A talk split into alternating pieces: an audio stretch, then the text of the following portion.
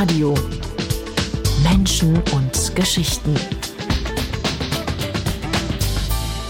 16. August 2020. Herzlich willkommen zur frisch aufgebrühten Sendung von Radio Menschen und Geschichten.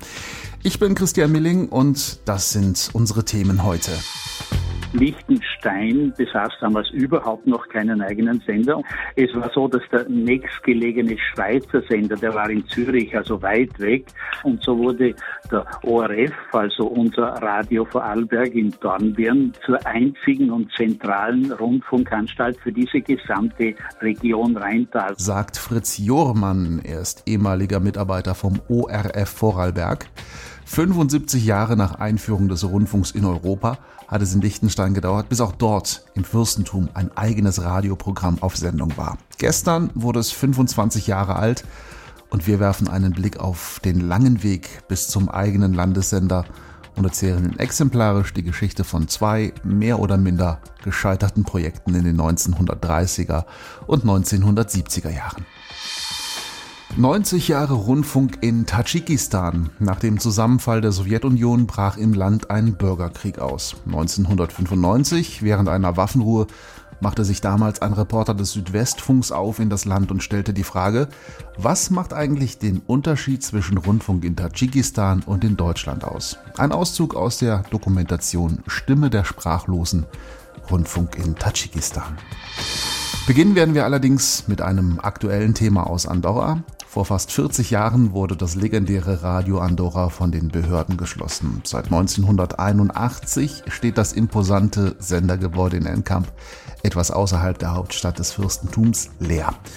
Die Restaurierungs- und Reinigungsarbeiten begannen vor sechs Jahren. Das Nationalarchiv Andorras und private Firmen haben versucht zu retten, was noch an Substanz da war. Doch dann, vor zwei Jahren, ein Rückschlag Asbest. Wir sprechen unter anderem mit Mireia Garcia von Retoc Restauratio, die an den Dekontaminations- und äh, Restaurationsarbeiten maßgeblich beteiligt war. Radio Menschen und Geschichten.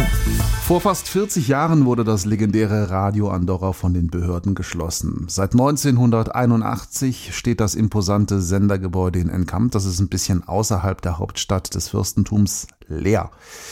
Wir haben ja in dieser Sendung in der Vergangenheit bereits immer mal wieder über Projekte gesprochen, die das Erbe des Senders retten wollen. So wurde beispielsweise das Tonträgerarchiv äh, gerettet, digitalisiert, gereinigt und auch die vorhandenen alten Sende- und Studiogeräte auch sauber gemacht und inventarisiert. Doch dann gab es einen Rückschlag. Asbest wurde in einigen Geräten gefunden. Das bedeutet meistens Halt, Stopp. Jetzt wird's kompliziert und gefährlich. Wie geht's also weiter mit der Rettung von dem, was von der Radio Andorra noch übrig ist? Daniel Kehler, du hast dich mal ein bisschen mit dieser Rettung der Radio Andorra Überresten beschäftigt. Was war da los? Was war die Ausgangssituation? Also im großen Sendesaal von Radio Andorra, da stehen immer noch die alten Mittel- und Kurzwellensender aus den Jahren 1939 und 1968. Gerade der riesige, mehrere Meter lange und jetzt schon tatsächlich über 80 Jahre alte schwarz lackierte Mittelwellensender ist echt was Besonderes. Das ist ein echtes Schmuckstück und der wahrscheinlich letzte Sender dieser Art auf der Welt überhaupt. Der gilt als besonders erhaltenswert und soll auch für die Nachwelt aufbereitet werden. Das ist alles ganz schön viel Arbeit, denn der Zustand der Anlage war äußerst schlecht. Das Gebäude stand über 30 Jahre leer. Das Dach war undicht, die Fenster waren eingeschlagen, kann man sich vorstellen, dass sensible Technik in so einer Umgebung nicht besonders gut hält. Die Restaurierungs- und Reinigungsarbeiten, die liefen schon eine ganze Zeit lang. Die wurden vor sechs Jahren vom Staat beauftragt und das Nationalarchiv Andorras und auch private Firmen haben dann gemeinsam versucht zu retten, was noch an Substanz da war. Und dabei wurde dann Asbest gefunden in den Geräten und damit nicht genug. Auch Quecksilberröhren wurden damals verbaut. Beides sind ja Materialien, ich sag mal, die nicht gerade besonders gesundheitsfördernd gelten. Asbest kann Krebs verursachen, das hört man ja auch immer wieder. Und dann wahrscheinlich erstmal Bau- und Restaurierungsstopp, ne?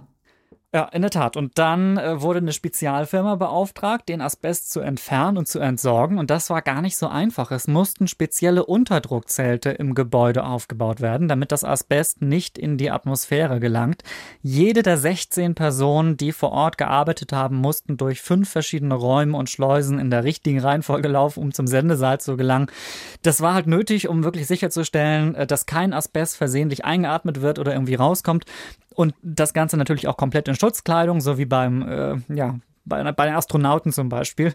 Problematisch war nur, dass in manchen Schaltern und an manchen Hebeln an der Front des Senders auch Asbest gefunden wurde. Das erzählt Mireia Garcia. Sie ist eine der Restauratorinnen.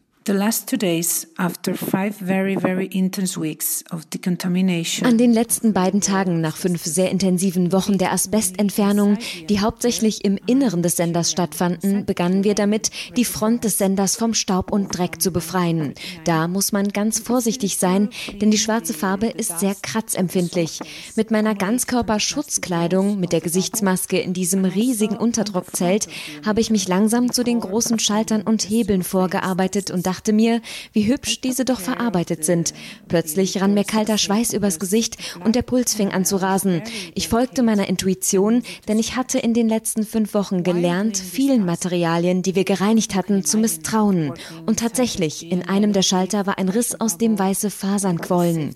Wir haben eine Probe genommen. Sie hat bestätigt, auch hier Asbest. Mir fiel es schwer, alle neun Schalter entfernen zu müssen, denn bei der Restaurierung muss man versuchen, möglichst viel vom Originalzustand zu zu erhalten, umgekehrt aber alles zu entfernen, was schädlich ist.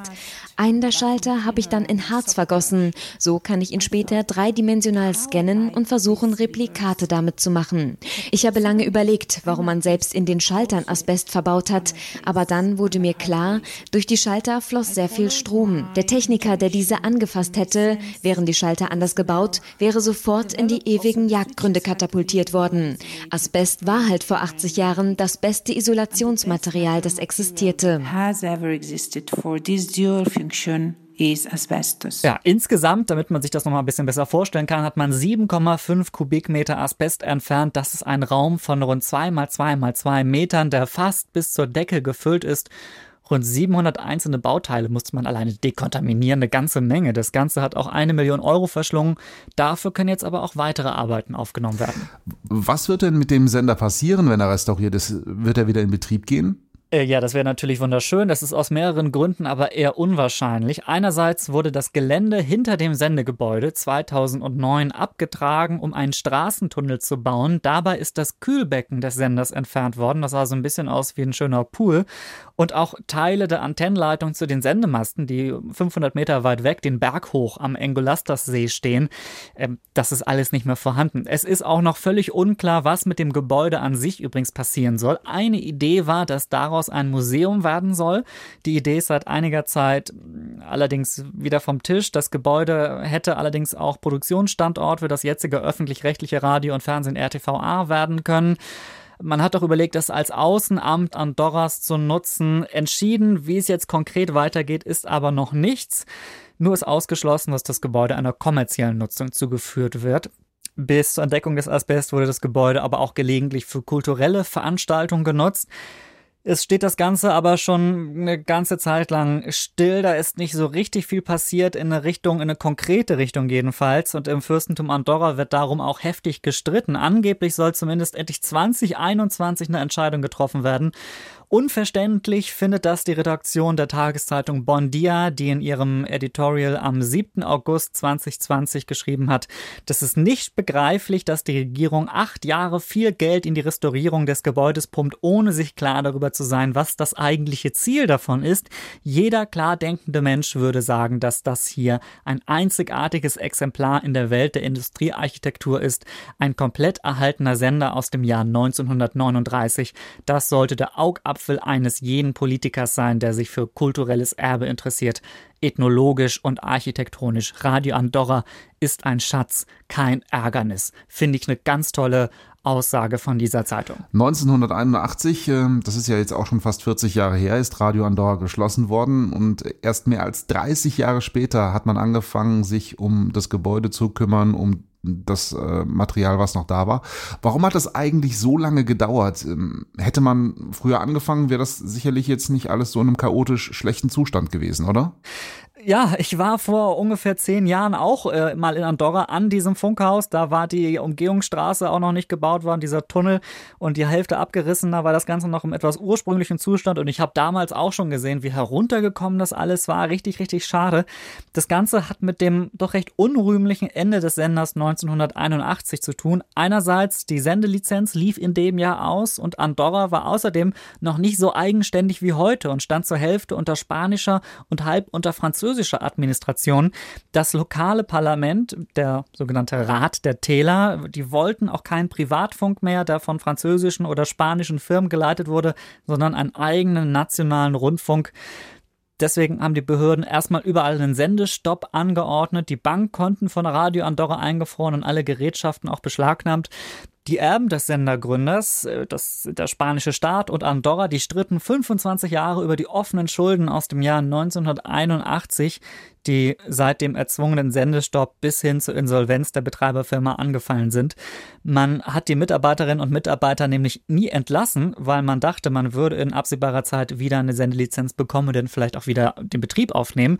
Insgesamt ging es deshalb um 1,2 Millionen Euro plus die in 25 Jahren angefallenen Zinsen. Man einigte sich dann zum Schluss aber, Spanien gibt das Gebäude an Andorra und Andorra zahlt dafür die Schulden der Erben und die ausstehenden Gehälter.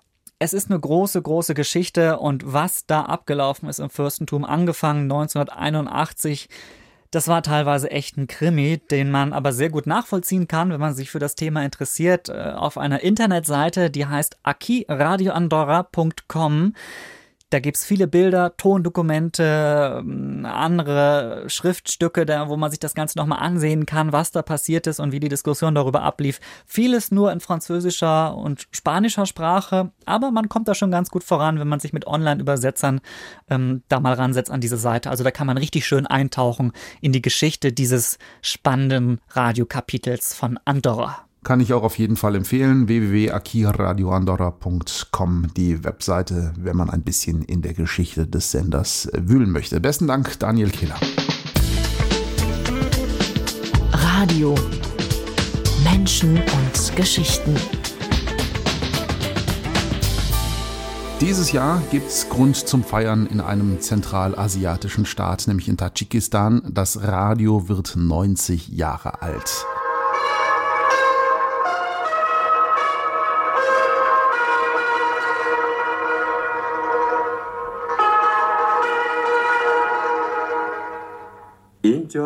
دوشنبه اینجا دوشنبه پایتخت جمهوری تاجیکستان 1930 gestartet, sollte es zur Förderung der Innen- und Außenpolitik in der Sowjetunion dienen und Menschen im Ausland und Inland die Errungenschaften der sozialistischen Gesellschaft preisen. Die Sowjetunion zerbrach schließlich, Tadschikistan wurde ein unabhängiger Staat und versank im Bürgerkrieg zwischen Altkommunisten, islamischen Fundamentalisten und Demokraten. Er war weniger ein Konflikt zwischen Ideologien als vielmehr ein Machtkampf zwischen Regionen und regionalen Clans. Von 1992 bis 97 hielt dieser Bürgerkrieg an und während einer Waffenruhe 1995, also mittendrin, machte sich ein Reporter des Südwestfunks auf in das Land und stellte die Frage, was macht eigentlich den Unterschied zwischen Rundfunk in Tadschikistan und Deutschland aus? Ein Auszug aus der Dokumentation Stimme der Sprachlosen Rundfunk in Tadschikistan. Zwei Tage war ich im Funkhaus in Duschanbe unterwegs. Ich war, offen gestanden, beeindruckt von der Couragiertheit der Chefredakteurin Safar Gul, von der Offenheit des Direktors Mansur Sultanov und von der Freundlichkeit und Hilfsbereitschaft der Rundfunkmitarbeiter. Zwei Tage hatte ich den Redakteuren zugehört und den Technikern zugeschaut. Zuvor hatte ich das Gebirgsland Tadschikistan mit seinen gewaltigen Bergen, seinen verschneiten Pässen und seinen atemberaubend schönen Schluchten und Tälern kreuz und quer bereist. Die Hochgestellten waren mir mit Argwohn und Ablehnung begegnet, die einfachen Menschen hatten oft aus Angst geschwiegen. Die Begegnungen im Funkhaus waren ganz anders als draußen im Land, sie waren offen und sie waren aufschlussreich.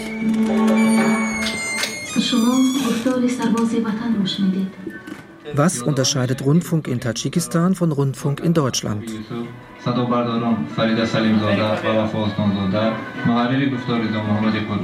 Die Sprache ist anders. Tadschikisch ist eng mit dem Persischen verwandt.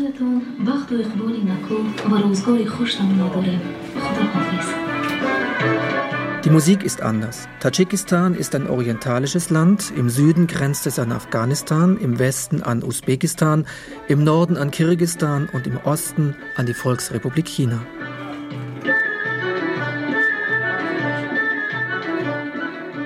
Die Bezahlung ist anders. Die Mitarbeiter des tadschikischen Rundfunks bekommen manchmal monatelang kein Gehalt, weil der Staat kein Geld hat. Neben ihrem Job im Funkhaus gehen Techniker und Redakteure oft noch anderen Beschäftigungen nach, um sich selbst und ihre Familien über Wasser zu halten. Auch das Funkhaus ist anders. Die Fahrstühle funktionieren selten, Farbe und Putzblättern, in Decken und Wänden sieht man Gewehreinschüsse, eine Betriebskantine gibt es nicht und am Eingang des Funkhauses hocken schwer bewaffnete Milizionäre. Das zehnstöckige Gebäude im Zentrum Duschanbes ist ein schmuckloser blauer Plattenbau aus den 60er Jahren. Aus der Sowjetzeit stammen noch zwei leistungsfähige Sender mit je 1000 Kilowatt. Theoretisch, sagt Mansur Sultanov, kann Radio Duschanbe noch in Südafrika empfangen werden oder in Japan. Doch dann fügt der Rundfunkdirektor ein ganz dickes Aber hinzu. Э,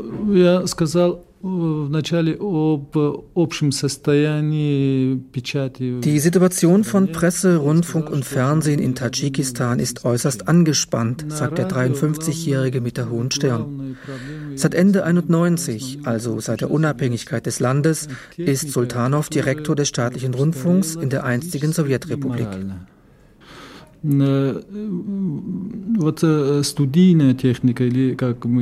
Unsere technische Ausstattung ist schlicht und ergreifend verschlissen. Sie ist am Ende. Die Studiotechnik ist Mitte der 70er Jahre in Ungarn hergestellt worden. Es gibt keine Betriebe mehr, die diese Geräte noch produzieren, weder in Ungarn noch in Tschechien. Deshalb ist es einfach nicht möglich, irgendwelche Ersatzteile zu beschaffen. Wir können kaputte Bandmaschinen und Mischpulte nicht reparieren. Selbst die täglichen Arbeitsmittel wie Magnetbänder, Aufnahmegeräte, Batterien, also ganz einfache, elementare Dinge können wir kaum bekommen. Wir haben einen durchschnittlichen Verbrauch von 50 bis 60 Kilometer Magnetband im Monat. Zurzeit können wir diese 50 bis 60 Kilometer nur mit großer Mühe fürs ganze Jahr aufbringen. Deshalb werden viele Sendungen nicht archiviert, sondern sofort wieder gelöscht. Das heißt, von dieser wichtigen Übergangsperiode, in der wir uns gerade befinden, werden später nur sehr, sehr wenige Sendungen im Archiv zu finden sein переломный период, революционный период. Мы из одной системы переходим совершенно в другую систему. Wir nehmen an einer friedlichen Revolution teil. Mit eigenen Augen erleben wir den Übergang von einer Gesellschaftsform in eine andere. Das ist eine ungeheuer spannende Zeit. Es macht mich sehr betrübt, dass wir unserer Dokumentationspflicht nicht nachkommen können. Selbst der erste Auftritt unseres Präsidenten vor dem Parlament musste wieder gelöscht werden. Leider müssen wir unter diesen Bedingungen arbeiten.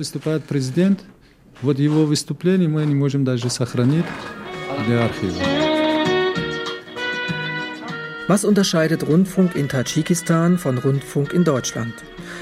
In Deutschland können Rundfunkmitarbeiter von ihrer Arbeit leben, in Tadschikistan kaum noch. In Deutschland sehen sich nicht Dutzende oder gar Hunderte von Mitarbeitern gezwungen, ihren Arbeitsplatz zu verlassen, weil Krieg und Chaos herrschen. In Tadschikistan haben mehr als 90 Prozent der Russen inzwischen das Land verlassen. Unter ihnen waren viele ausgebildete Leute wie Lehrer, Ingenieure, Facharbeiter, Ärzte und eben auch Journalisten. Die Programme von Radio Dushanbe haben unter diesem Aderlass sehr gelitten. Sie sind heute weniger professionell, sie wirken improvisierter. Ganze Redaktionen haben Dushanbe in Richtung Russland verlassen.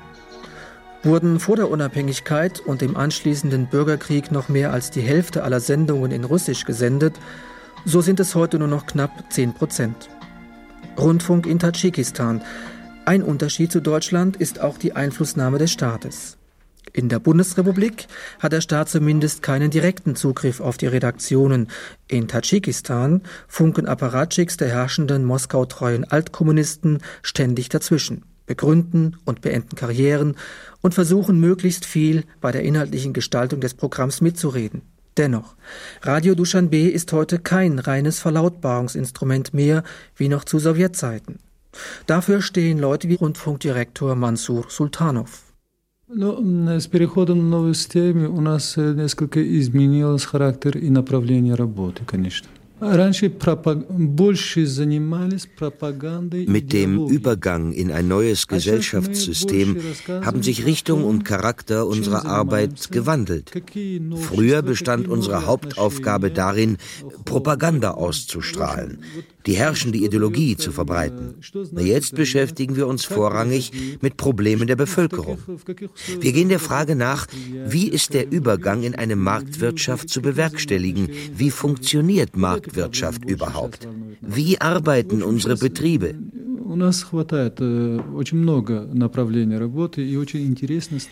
Unsere Arbeit ist ungemein vielfältig und spannend geworden. Wir treten mehr und mehr aus dem Rahmen von Propaganda und engen Vorschriften heraus. Wir haben hier offiziell keinerlei politische Zensur mehr.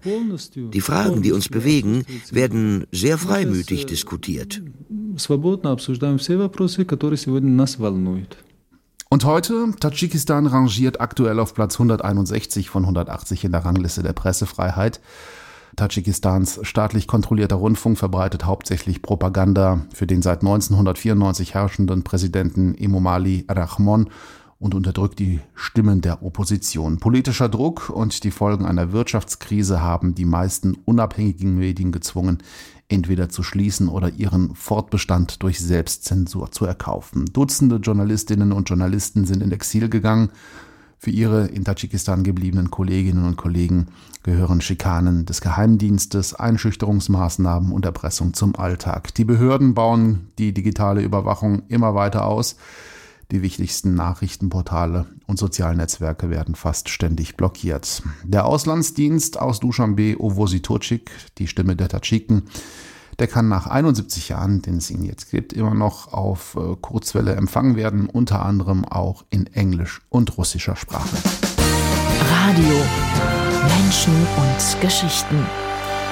Vor 25 Jahren startete Radio Liechtenstein, damals als Radio L, als Privatsender, heute das öffentlich-rechtliche Radioprogramm im Fürstentum. Damit ist Liechtenstein eines der Länder, die erst sehr, sehr spät einen eigenen Rundfunksender bekamen.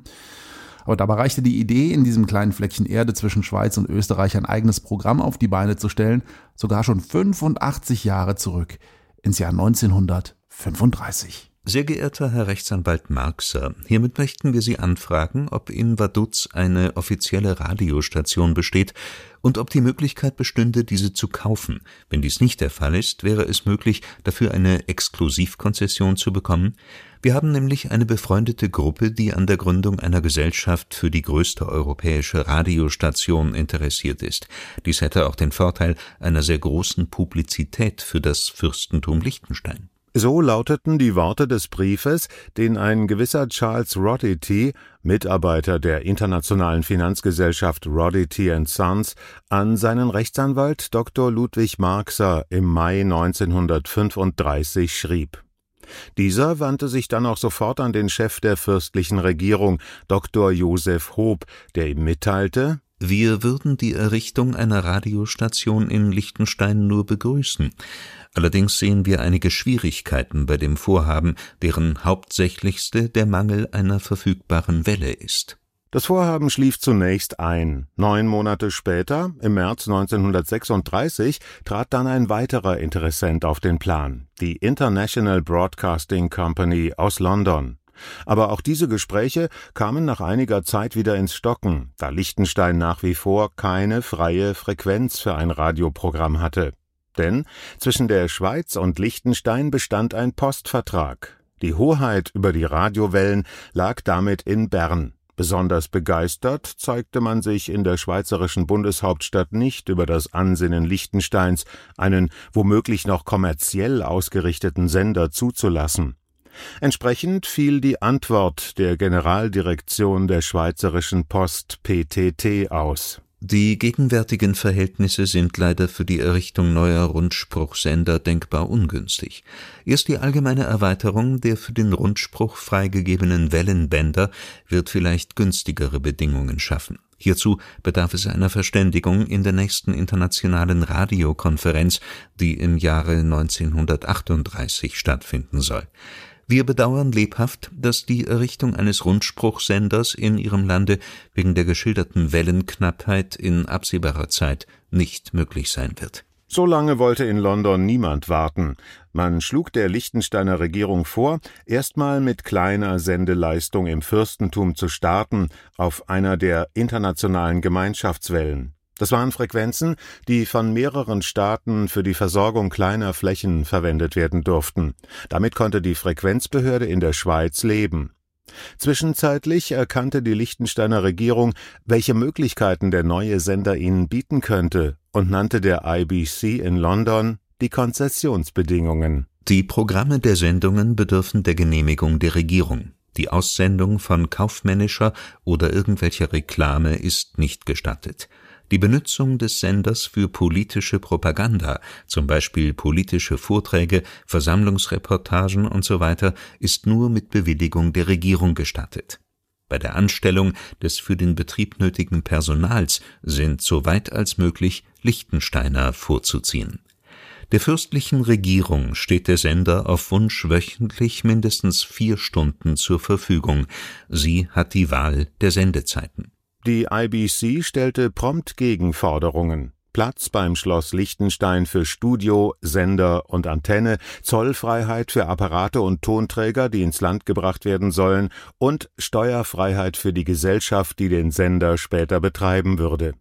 Ob dieser Forderungen verlor die Regierung aber das Interesse an einem Vertragsabschluss, zumal sich zwischenzeitlich noch weitere Interessenten für den Betrieb eines Senders im Fürstentum gemeldet hatten eine Friedensstation finanziert durch Werbung auf Kurzwelle, ein Überseenachrichtendienst, ein katholischer Großsender, ein Wiener Funkamateur bis hin zum Gründer der Sender Radio Toulouse und Radio Andorra, Jacques Tremollet. Zwischenzeitlich meldete sich auch der erste Interessent um das Tauziehen um die Sendelizenz zurück, die Firma Rodity nach diversen Intrigen, Verleumdungen und Scharmützeln zwischen den Bewerberfirmen entschied die Landesregierung am 28. August 1937 über die Konzessionsvergabe. Eine Auswahl musste nicht getroffen werden. Alle Bewerber zogen ihren Lizenzantrag zurück, bis auf die internationale Finanzgesellschaft Rodity Sons. Im Oktober 1938 kam dann der Sendestart von Radio Liechtenstein. Aber das Programm stand unter keinem guten Stern. Inhaltlich wurden die Sendungen mehr oder minder von nur einer Person bestritten, und so belief sich das Programm auf eine einstündige Sendung pro Tag mit hauptsächlich musikalischen Darbietungen. Anfangs gab es nur 20 Schallplatten, die immer wieder gespielt wurden. Nur einen Monat nach Beginn der Sendungen brannte dann auch noch im Sender ein wichtiges Bauteil durch. Kurze Zeit später fiel bei einem Sturm der Sendemast um. Das Geld wurde schnell knapp, Zahlungen der Muttergesellschaften blieben aus. Das endgültige Aus von Radio Liechtenstein kam mit dem Ausbruch des Zweiten Weltkriegs. Am 3. September 1939 lief das letzte Mal eine Sendung über den Sender in Vaduz. Sie haben mich wissen lassen, dass wir aufhören sollen, sonst würden Sie eine Bombe schicken. Sie können auch ein Auto schicken und eine Bombe legen, ich könnte Sie nicht stoppen. Wird der damalige Regierungschef Dr. Hoop in den Archiven zitiert. Es sollten 35 Jahre vergehen, bis das nächste ernstzunehmende Radioprojekt in Liechtenstein auf den Weg gebracht wurde. Das Züricher Medienunternehmen Jean Frey AG wollte unter Beteiligung der elf liechtensteinischen Gemeinden einen neuen kommerziellen Sender starten, erzählte damals Dr. Beat Kurti, Delegierter des Verwaltungsrats der Frey AG, im Interview mit dem Schweizer Radio DRS. Diese Idee stammt von vor allem aus einer Pressekonferenz, die seine Durchlaucht der Fürst im November 1972 gehalten hat wo er ausdrücklich erklärte, dass er grundsätzlich nichts gegen ein Radio Liechtenstein hätte, dass er aber unbedingt daran festhalten müsse, dass dieser unter der Kontrolle der liechtensteinischen Bevölkerung stehe oder des liechtensteinischen Staates und dass liechtensteinisches Geld oder schweizerisches diesen Sender finanzieren würde. Auf Mittelwelle wollte die Firma ein Gebiet von Liechtenstein über Süddeutschland bis Frankfurt am Main versorgen, ohne dabei aber die Schweiz zu sehr zu besenden. Denn die Reaktionen aus Bern auf das neuerliche Vorhaben waren, wie 35 Jahre zuvor, eher missbehaglich. Diesen Bedenken widersprach Beat Kurti damals im Gespräch. Wir wollen den Wünschen der Schweizer entsprechen und absolut und eindeutig ausschließen, dass wir spezielle Programme für die Schweiz entwickeln und machen. Wir wollen auch keine Werbung für die Schweiz annehmen und wir wollen in der Schweiz keine Werbung akquirieren.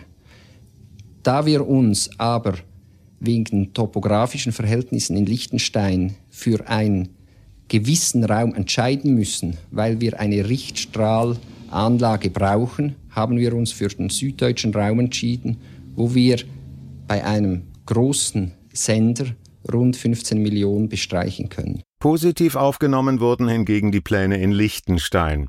Der Gemeindevorsteher Hilmer Ospelt aus Vaduz sah neben der Tatsache, dass ein kommerzieller Sender Geld in die Staatskasse spült, auch noch weitere Vorteile. Ich meine, dass äh, der besondere Vorteil in einem solchen Sender in Liechtenstein vor allem einmal darin liegt, dass eine bedeutend bessere Präsenz Liechtensteins im Ausland dadurch möglich wäre und zum anderen auch, dass äh, Möglichkeiten dann gegeben wären äh, bezüglich des Zivilschutzes, denken wir an Katastrophenfälle, oder aber auch äh, für die Polizei, für die Regierung dadurch gegeben wären. Doch bis es soweit war, sollten noch 20 weitere Jahre vergehen. Nachdem sich auch das Radioprojekt der Frei AG zerschlagen hatte, blieb es weiterhin still im Äther des Fürstentums. Erst im August 1995 startete dann der erste dauerhaft sendende Liechtensteiner Sender. Radio L. Man muss sich mal vorstellen, zwischen Kriegsende 1945 und 1970 gingen in Liechtenstein 76 schriftliche Anträge bei der Regierung ein, um einen Landessender zu etablieren. Alle wurden abgelehnt, Thema war, wie schon gehört, ein möglicher Sender, aber immer wieder in den Medien.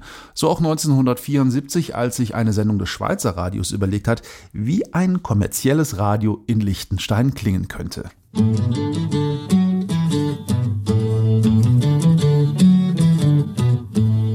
Zum guten Ende noch eine frohe Botschaft der Firma Texeso, durch deren großherzige Vermittlung die guten Dienste von Autoradio Liechtenstein ermöglicht werden.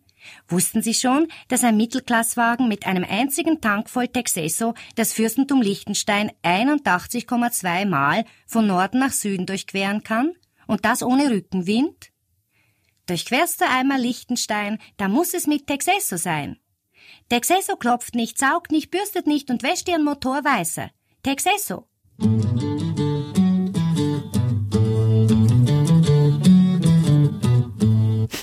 Süß und humorvoll. Und zum Schluss, ganz zum Schluss noch dies, ein Programmtipp. Wenn man sich nämlich für Liechtenstein und den Eurovision Song Contest interessiert, gibt es eine total interessante Sendung am 29. August, Samstag 29. um 19.05 Uhr auf NDR Norddeutscher Rundfunk Blue. Das gibt's auf DAB Plus, im Internet und natürlich auf Satellit. Und da wird die Geschichte der Teilnahme oder besser gesagt Nicht-Teilnahme Liechtensteins beim Eurovision Song Contest mal ein bisschen aufgedröselt. Also 29. August, Samstag ab 19.05 Uhr auf NDR Blue. Radio. Menschen und Geschichten.